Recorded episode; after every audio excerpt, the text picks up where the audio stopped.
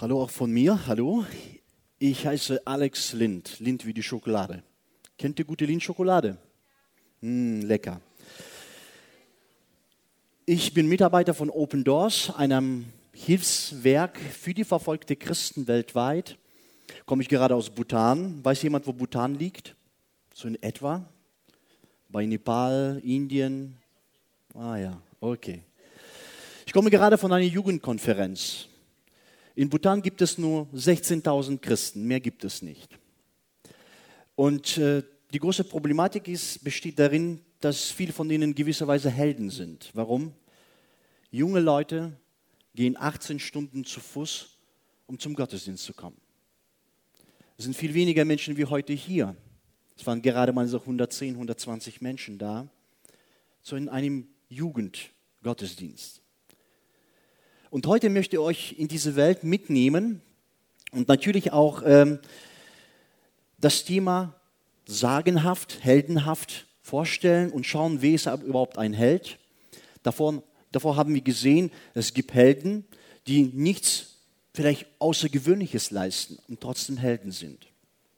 Nun, was versteht unsere Gesellschaft unter Helden? Das möchte ich gerne erstmal vorlesen, was Lexikon dazu sagt. Nun, ein Held ist eine Person mit besonders herausragenden Fähigkeiten oder Eigenschaften, die sie zu besonders hervorragenden Leistungen, sogenannten Heldentaten, treibt. Dabei kann es sich um reale oder fiktive Personen handeln. Es kann Gestalten sein aus der Geschichte, Legenden oder Sagen.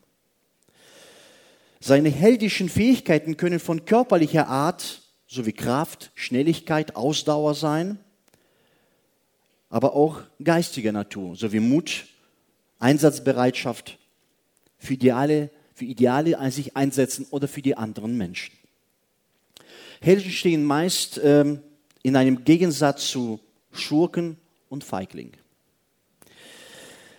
Was interessant ist, dass der Begriff wird heutzutage auch sehr ironisch oder humorvoll verwendet, du bist ja wirklich ein Held, wird oft so gesagt. Was für mich war interessant zu sehen, was, von wo kommt das aus dem Deutschen, zu, zu sehen, was ist, hat es mit uns zu tun. Nun, im Deutschen heißt es eigentlich Held, so ursprünglich, und dasselbe Wurzel hat wie halten oder Ausdauer haben. Und eigentlich war das früher das Wort Held oder Hirte gleichgesetzt. Die Bedeutung, die wir im deutschen Wort Held also haben, ist, hat mit vielen Sehnsüchten natürlich zu tun und Wünschen, Helden zu sein oder Helden ja, irgendwie zu projizieren, uns zu Helden zu machen. Und das ist sehr wichtig, was hat das mit unserem Thema zu tun? Ein Held muss etwas gewiss halten oder Ungewöhnliches leisten können. Wenn das stimmt, das muss man sich selten wundern, warum in unserer Zeit es doch anders ist.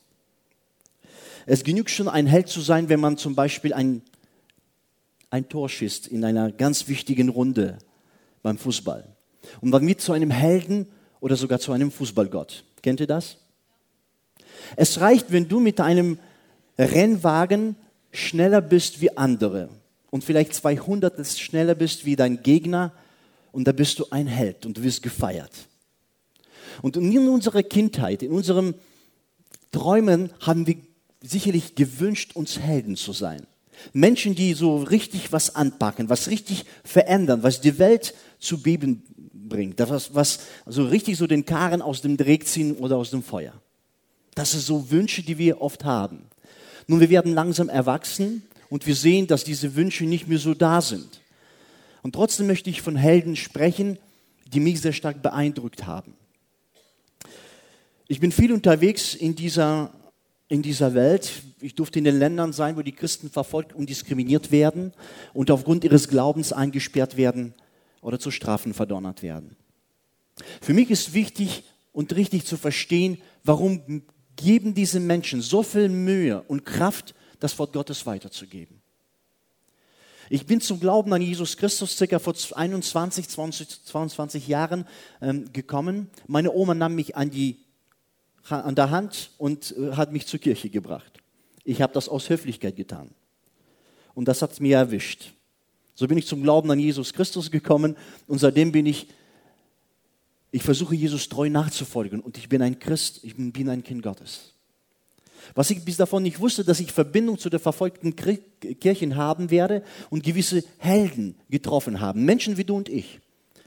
Die sind gewöhnliche Menschen wie du und ich. Und mit circa vor 18 Jahren war ich unterwegs in der Türkei ähm, und in Georgien, einem Land an der Grenze zum Schwarzen Meer. Und meine Aufgabe war, Jesus-Film zu zeigen in einer Sprache, die ich nicht verstand. Das habe ich getan mit einem kleinen Team. Ich habe das angeleitet. Und am nächsten Morgen mussten wir um unser Leben laufen.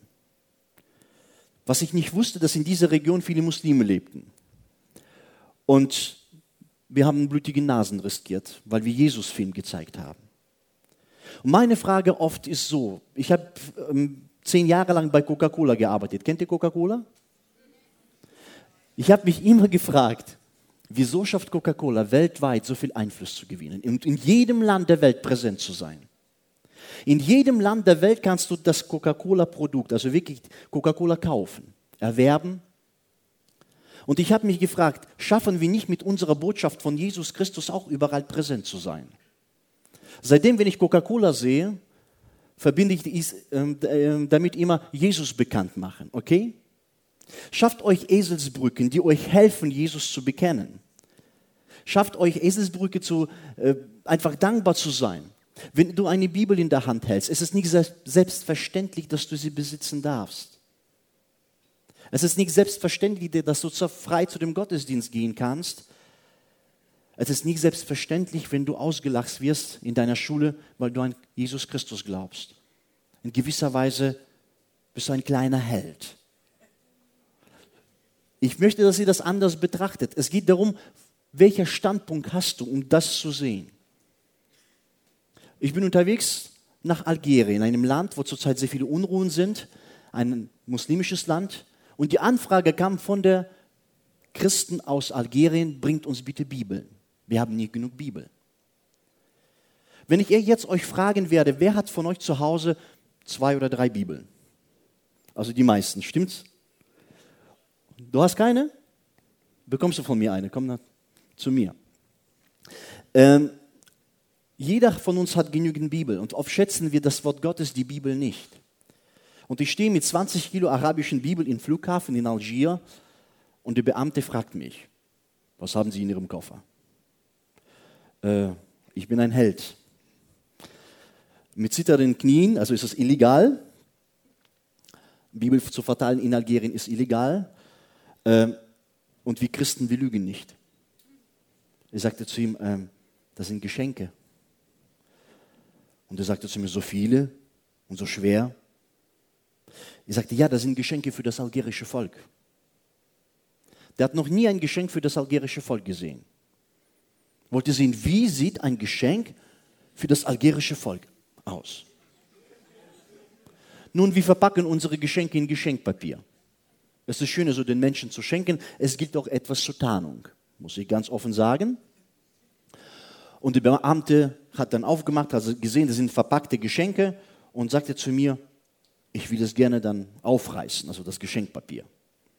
Er sagte zu ihm, das ist aber so unhöflich, Geschenke aufzumachen. Hat trotzdem dann aufgerissen, hat gesehen, sind arabische und französische Bibel und ähm, naja, in der Regel kommen die so ein paar Leute abholen sechs Leute und die wollen wissen, warum kommen sie in unser Land? Was machen sie hier? Zu wem haben sie Kontakt und so weiter. Für mich war das eine interessante Erfahrung. Und bitte, nicht alles, was schlecht ist in unserem Leben, ist schlecht. Nicht alles, was wir an Herausforderung haben, ist tatsächlich schlecht, sondern Gott gebraucht dich und mich, einfache Menschen, um auf die oder andere Art und Weise das Evangelium weiterzugeben heldenshaft, sagenhaft. Habe ich mir das auch gedacht damals mit zitternden Knien. Und äh, für mich war das interessant, solange die Befragung geht im Flughafen, die ganze Stunde lang, zwei Offiziere befragen dich, aber für andere Menschen lesen in der Zeit die Bibel, die noch nie eine Bibel in der Hand gehalten haben. Es hat sich gelohnt. Unser Mitarbeiter später sagte, Alex, mach dir keine Sorgen, die Bibel sind weg. Aber weißt du was? In drei Wochen sind sie auf dem Schwarzmarkt. Und das ist eine natürlich ja, eine gute Sache. Also meine Aufgabe oft, Christen in der Verfolgung zu besuchen und gewisserweise Helden zu suchen. Heute bin ich, heute, heute bin ich da bei euch, um Helden zu suchen, dich zu finden, was so du in deinem Leben alles so einstellen kannst. Nun zunächst einmal möchte ich sagen, Gott braucht keine Helden, die etwas Bedeutendes leisten, um bei Gott Anerkennung zu erhalten. Das anerkannt und etwas wert sein bei Gott bekommen wir geschenkt. Alles aus Gnade, so sagte auch Martin Luther, nachdem er sich selbst jahrelang vergeblich bemüht, gequält und kasteit hat. Um Gott besser verstehen zu können und vor Gott bestehen zu können. Allein durch die Gnade, allein durch den Glauben, allein durch Christus. Gott braucht echte Helden, Menschen, die Jesus Christus glaubwürdig machen. Ich möchte jetzt einfach zehn Tugenden aufweisen, die einen Helden ausmachen. Vielleicht findest du dich wieder. Er oder sie, also der Held, hat etwas Außergewöhnliches. Und das bist du. Du bist was außergewöhnlich. Du bist von Gott kreiert und geformt, so wie Gott dich haben wollte. Du bist außergewöhnlicher Mensch, denn keiner ist so wie du oder so wie ich. Meine Frau manchmal sagt was anderes, aber okay. Ein Held ist mutig. Überhaupt eine Frage, wer möchte gerne ein Held sein? So viele? Na gut. Also ein Held ist mutig und du bist, du darfst mutig sein und bei Gott es lernen, mutig zu werden und sich zu entfalten. Ein Held gibt niemals auf. Ein Held ist achtsam. Ein Held ist wahrhaftig und glaubwürdig. Ein Held hat Gottvertrauen und Menschenliebe. Ein Held bringt selbstverständlich der Seine für andere ein. Ein Held übernimmt Verantwortung. Ein Held, ein Held hat ein sinnvolles Ziel und taugt als gutes Vorbild auf. Also Gott braucht gewöhnliche Helden.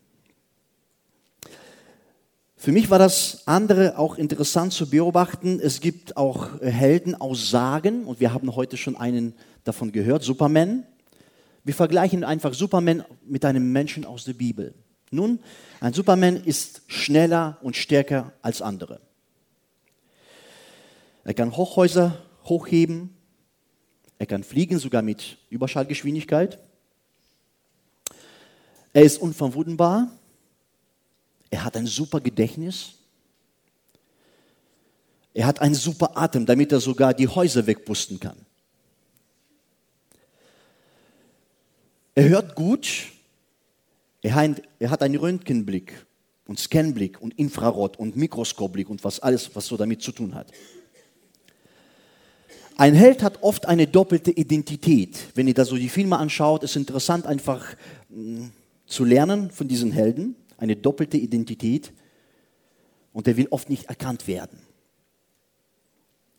Oft leidet ein Held daran, in zwei Welten zu leben. In vielen Fällen ist das eine Frau, die das Geheimnis eines Helden durchblickt oder durchschaut. Sehr wichtig. Also Frauen haben da bestimmten Blick für die Helden. Äh, Jungs, das ist sehr wichtig. Also macht den Mädels nichts vor. Und warum was werden wir doch fasziniert von den Helden? Weil sie in gewisser Weise verweigern, unsterblich zu sein. Sie erinnern uns an das Ewige, an das, was wir nicht verstehen oder erfassen können. Eine Person, die einen Helden hinterfragt, ist in gewisser Weise auch ein heldenhaft, sagenhaft. Warum? Denn es ist eine Sehnsucht nach mehr im Leben zu glauben, zu wünschen, zu hoffen. Unser Text ist ähm, jetzt aus 1. Chronik auf der Seite 377. wenn jemand äh, die Bibel hat. Übrigens, äh, seitdem ich äh, in Flughafen mit Bibel verhaftet wurde, in Algerien, predige ich über das gefährliche Buch. Bibel ist ein gefährliches Buch. Das ist meine Bibel hier. Warum ist die Bibel gefährlich? Weil Bibel aus uns neuen Menschen macht, mit Heldenblick. Wir, wir sind fasziniert von dem Wort Gottes. Klasse. Das war extra für euch, sei heldenhaft. Und aus 1. Chronik möchte ich was, äh, gerne was vorlesen, ein Text, wo ein Held vorkommt. Und ihr werdet einfach sehen, wie anders ist äh, zu dem Superman, den wir davor kurz geschildert haben und sein, ja, sein, einfach seine Beschreibung gesehen haben. 1. Chroniker 11. Und das sind die Obersten von Davids Helden, die mit ganz Israel ihn kräftig beistanden bei seiner Erhebung zur Königswürde da man ihn zum König machte nach dem Wort des Herrn über Israel. Es gab einen Mann, und ich möchte ihn bei Namen nennen. Lies es bitte zu Hause aus dem gefährlichen Buch, 1. Chroniker 11. Und da steht über den Eliasa. Und der wird als Held genannt. Und das ist interessant. Dieser Eliasa, der gefällt mir. Denn er wird nicht nur als Held genannt, sondern er, ver, er versucht, seine Position nicht nur zu bestätigen oder irgendwie sich als Held zu profitieren, sondern was er macht, er versucht dem David in sein König, ähm, in seine Königswürde, in die Position des Königs ihn zu bringen. Versteht ihr? Hier ist völlig andere Perspektive. Hier ist ein Mensch, der bereit war, einem anderen zu dienen, sich einzusetzen für den, der jetzt verfolgt und diskriminiert. Einer war da, der gesagt, ich erkenne, dass Gott auf deinem Leben eine Berufung, ein Wort hat. Und ich werde dir folgen und dir helfen, damit du in deine Berufung, in deine Position, damit du stark und kraftvoll wirst. Mensch, der nicht für sich selbst es beansprucht, als Held zu sein, sondern versucht, Menschen zu helfen, die in der Not sind. Und dieser Eliasa, er weigert sich, den Philistern das Land zu, ähm, also zu überlassen, sondern er nimmt einen Stock, stellt sich auf ein Gerstefeld, ein kleines Grundstück und verteidigt sich gegen die Philister, gegen die Feinde. Jeder von uns hat in seinem Leben in gewisser Weise Gegner, Widerstand, Opposition, die wir überwinden müssen. Oft ist es nicht so, dass wir das schnell erkennen können oder verstehen können, aber immer wir haben mit Gegnerschaft zu tun. Und es ist wichtig, so wie der Eliasa, zu verstehen, in welcher Position wir stehen oder was wir tun. Wir sind da, um einander und dem anderen zu dienen. Wir sind da, um Menschen in das Reich Gottes einzuladen. Wir sind da, in gewisser Weise ihnen zu verhelfen in die Position, für die Gott sie bestimmt und gedacht hat. Für mich ist es einer der größten Geschenke, wo ich damals verprügelt wurde in einem Land. Eigentlich wollte es gar nicht. Aber damals hat mein Blick sich ver verändert zum Thema Christenverfolgung, Menschenrechtverletzung. Das hat mich beeindruckt. Das hat mich fasziniert und das hat mich verändert, Stück für Stück. Ich durfte in den Ländern sein wie Nordkorea, mit dem Land, wo das Christenverfolgung am allerstärksten ist. Allein in Nordkorea haben wir 70.000 Christen in den Arbeitslager. Es gibt keine offizielle Kirche. Es gibt keine offen, wo man Bibel lesen kann oder zum Gottesdienst gehen kann. Deswegen schätzt bitte die Möglichkeit, zu einem Jugendgottesdienst zu kommen, frei, ohne verhaftet zu werden oder geschlagen zu werden. In vielen Ländern dieser Erde ist es nicht der Fall. Aber auch dein Christsein, deine Position musst du beziehen und sagen in der Schule, in dem Berufsleben, egal wo du bist, ich stehe für Jesus. Ich verhelfe in gewisser Weise Jesus, damit, damit er durch mich die Position gewinnt, die er hier haben soll. Meine Frage oft, kann man denn denen Jesus überhaupt helfen? Ich glaube kaum. Ich habe das einmal äh, so eine Frage gestellt in einem Gottesdienst und eine Frau meldete sich. Äh, ich habe gefragt, äh, hat denn Jesus überhaupt Probleme? Kann man dem Jesus helfen? Keiner hat sich gemeldet, bis eine Frau eine Hand hob ja, äh, Jesus hat Probleme äh, mit mir. Und plötzlich gingen die Hände hoch. Das ist ja immer, äh, man sieht einfach das Feld, das Problemfeld Jesu, dass Menschen oft nicht bereit sind, ihr Leben Jesus ganz hinzugeben. Für mich bedeutet Christ sein und in gewisser Weise Jesus nachzufolgen, gewisse Heldentaten zu erbringen. Ich möchte das etwas übertreiben. Menschen in der Verfolgung denken, dass es Normalität verfolgt und diskriminiert zu werden. Für die ist es völlig normal. Wir wiederum kennen dies, das nicht, dass Verfolgung, ähm, was hat das mit uns zu tun wie können wir das überleben und meistern. Aber verfolgt und diskriminiert zu werden, ist völlig okay und normal. Es ist okay, wenn du diskriminiert wirst. Es ist okay, wenn du verspottet wirst. Es ist völlig Normalität. Ich möchte, dass ihr für euer Leben irgendwie Vorbereitungen trifft, dass schwierige Zeiten kommen werden.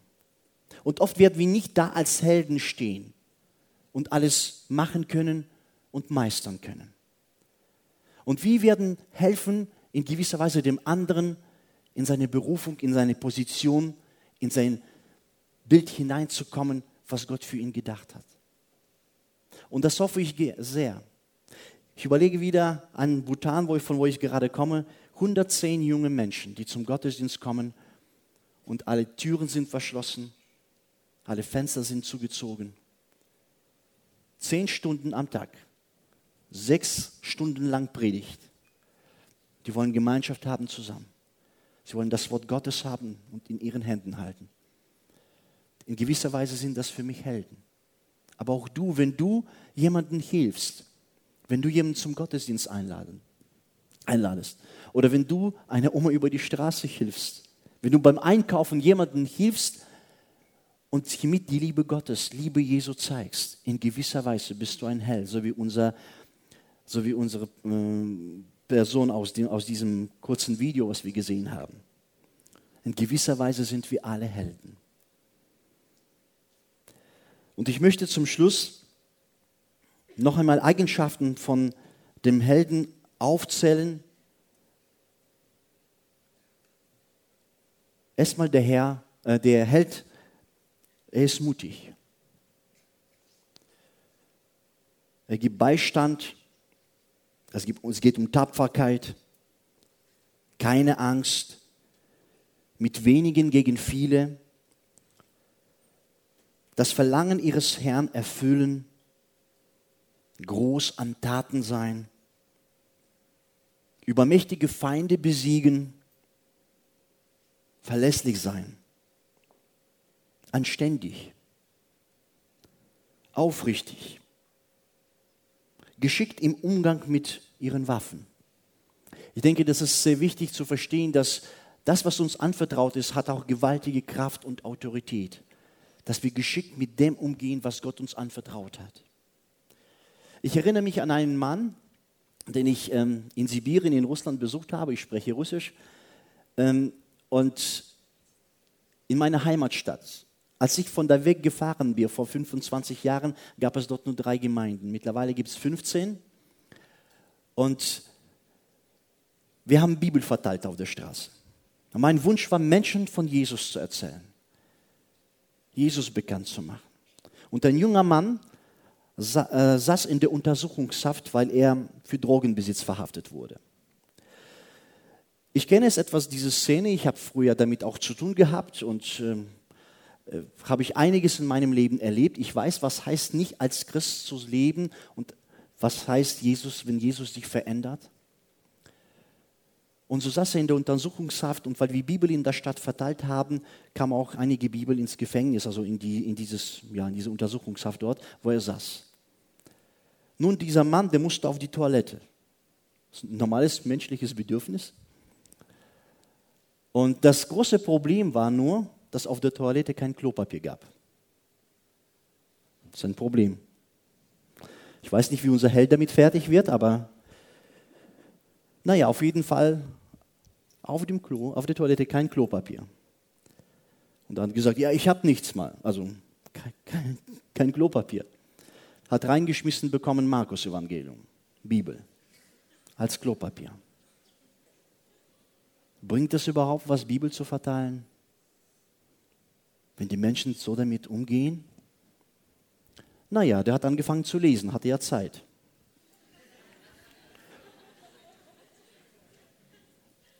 Ich möchte, dass ihr euch einfach vorstellt. Also das war weicheres Papier, was hier. Und äh, Markus Evangelium hat durchgelesen. Und so kam er zum Glauben an Jesus Christus. Auf dem Pott. Sorry, ist eine wahre Geschichte. So kam er zum Glauben an Jesus Christus, indem er die Bibel durchgelesen hat und das hat sein Herz getroffen. Ich weiß nicht, wie weit die Geschichte ging. Das Interessante dabei ist, er ist Pastor jetzt von drei Gemeinden und fünf Rehabilitationszentren für Drogenabhängige. Er, wo er früher den Menschen Drogen verkauft hat und sie in die Abhängigkeit begleitet hat, begleitet er sie jetzt, damit sie zu ihrem wahren Größe werden und Jesus Christus kennenlernen, frei werden von Drogen. Menschen benutzt einfache, äh, Gott benutzt einfache Menschen wie dich und mich, damit anderen durch uns gesegnet werden. Und es spielt keine Rolle, welche Taten du verbringst, groß oder klein. Es spielt auch keine ähm, Rolle, wie du begabt bist. Gott hat dich wunderbar kreativ erschaffen. Und das musst du wissen. Vielen Dank für die Möglichkeit, hier das zu euch zu sprechen und dieses Thema vorzustellen. Gott sucht dich und mich, einfache Menschen, die in seinem Königreich für die anderen da sind. Amen.